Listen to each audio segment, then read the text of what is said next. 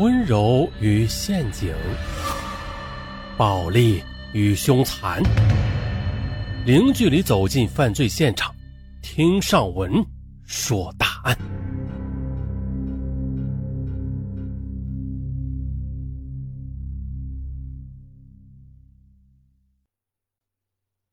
老婆如衣服，呃，兄弟如手足，啊，谁敢动我衣服，那我就剁他手足。这是一个梗，但是啊，这个梗在现实中却真实的发生了。在二零一一年五月四日晚上十点多，广东省鹤山市北秀苑生活区发生了一起血案，年仅三十一岁的海归富商温伟超被人残忍的杀害。经过刑警全力侦查，案情真相大白。可令人大跌眼镜的是，杀害温伟超的凶手竟然是他最要好的兄弟温泽林。在人们的眼里，这个温伟超与温泽林的关系比亲兄弟还要亲呢。那为什么温泽林会对温伟超下毒手呢？随着案件的侦破，一对穷富兄弟争夺漂亮女友的情场无间道的故事浮出了水面。温泽林是。广东省鹤山市鹤城镇的钱塘村人。二零零七年，他从江门职业技术机械维修学院毕业后，进入位于鹤城镇的红星纺织厂做机修工作。工作了一年之后，他又认识了在本单位外事部做跟单翻译的湖南省汉寿县的女孩黄梅，并且对她一见倾心。黄梅时年二十三岁。毕业于长沙外语学院。此后的三年，温泽林追求黄梅那是十分的用心，而黄梅对家境不富裕的温泽林，他不是很满意。但是寂寞时，他也不反对温泽林找他聊聊天。后来，从温泽林的口中，黄梅知道他有一个从小一起长大的叫温伟超的同村好友。温泽林大温伟超两个月，所以温伟超叫温泽林大哥。温伟超的大伯在美国洛杉矶的唐人街经营着三家酒楼。一九九八年七月，温伟超大伯的妻子儿女驾车外出旅游时，因为山体滑坡，不幸全部遇难。一把年纪的大伯呢，他无法再生育，所以便决定了把家产交给侄儿继承。于是，在二零零三年九月十七日，大学刚毕业的温伟超便辞别家人，孤身去了美国洛杉矶。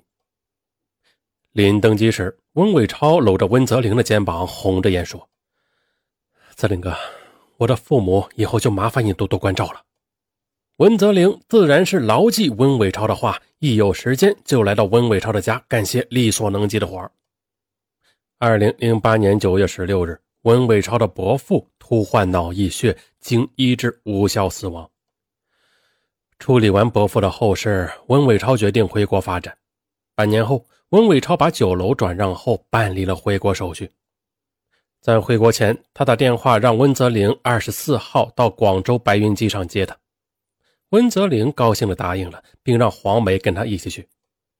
二零零九年三月二十四日，温泽林借了一辆面包车，与黄梅及温伟超的家人一起去广州白云机场去接温伟超。见面后，温伟超和温泽林紧紧拥抱，都流下了激动的热泪。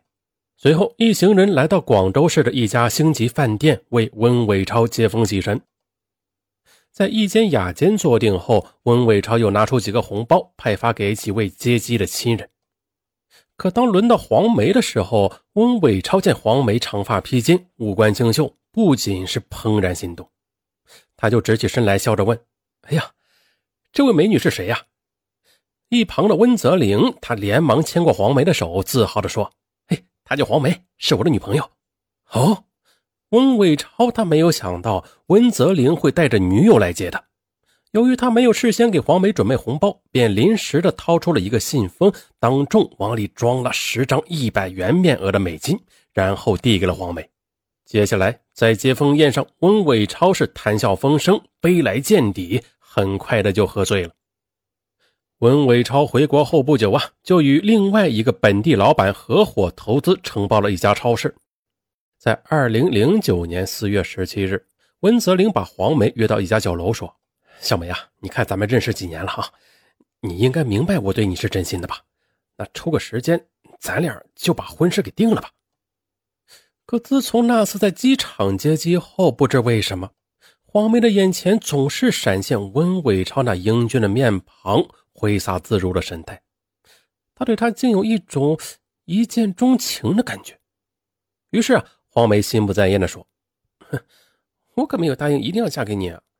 我们结婚的话要买房装修。”那你能拿得出钱吗？黄梅啊，是想让温泽林知难而退的，而温泽林呢，他自然也知道，要满足黄梅这些条件的话，那少说也得几十万元，自己上哪筹这么一大笔钱呢？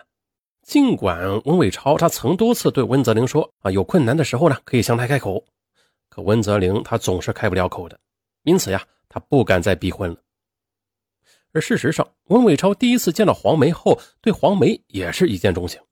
可一想到黄梅是自己最好的哥们温泽林的女朋友，这温伟超的心里就感到很纠结，不知如何是好了。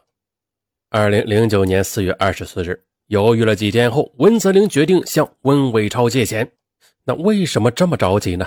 原来呀，他感觉黄梅对他是越来越冷淡，他必须想办法尽快筹到这笔钱，否则的话，极有可能失去黄梅。于是，温泽林打电话约温伟超见面。见面后，温泽林直言不讳地说：“他想买房与黄梅结婚。”温伟超当即答应了，并让他二十八日下午到他办公室里来拿钱。温泽林非常高兴，而温伟超听说温泽林要和黄梅结婚了，哎呀，这心里很不是滋味。他觉得自己已经爱上了黄梅。但这个温泽林对他家有恩呐，他不能对恩人和大哥横刀夺爱。二零零九年四月二十八日下午，温泽林来到了温伟超的办公室后，温伟超把三十万元的现金摆在了温泽林的面前。温泽林他自然是感激不已，哟，谢了兄弟。那今天晚上我和黄梅请你吃饭。温伟超他则表情复杂的说：“嗯，那这样吧。”今晚如果没有别的事儿，嗯，我一定准时赴约。随后，温泽林在大雁山饭店订了一间豪华的套房后，便给黄梅打电话：“喂，小梅，我兄弟今天晚上请咱俩在大雁山饭店吃饭呢，那你下了班后就过来。”温泽林他之所以谎称是温伟超请吃饭，是因为啊，他发现了，只要是温伟超请吃饭，这个黄梅都会高兴的应邀。傍晚。黄梅来到包厢后，温泽林从茶几下拿出一只皮箱，说：“你看，买房首付的钱有了，这里是三十万。这几天咱俩就请假，看看在哪里买房子。”黄梅她没有想到温泽林真会弄到这么一大笔钱。正当黄梅瞅着钱发愣的时候，文泽林接到了文伟超打来的电话。文泽林接完电话呀，就对黄梅说：“哎呀，我兄弟说他有事今天晚上不过来了。”黄梅她自然是有点失望。但还是点点头。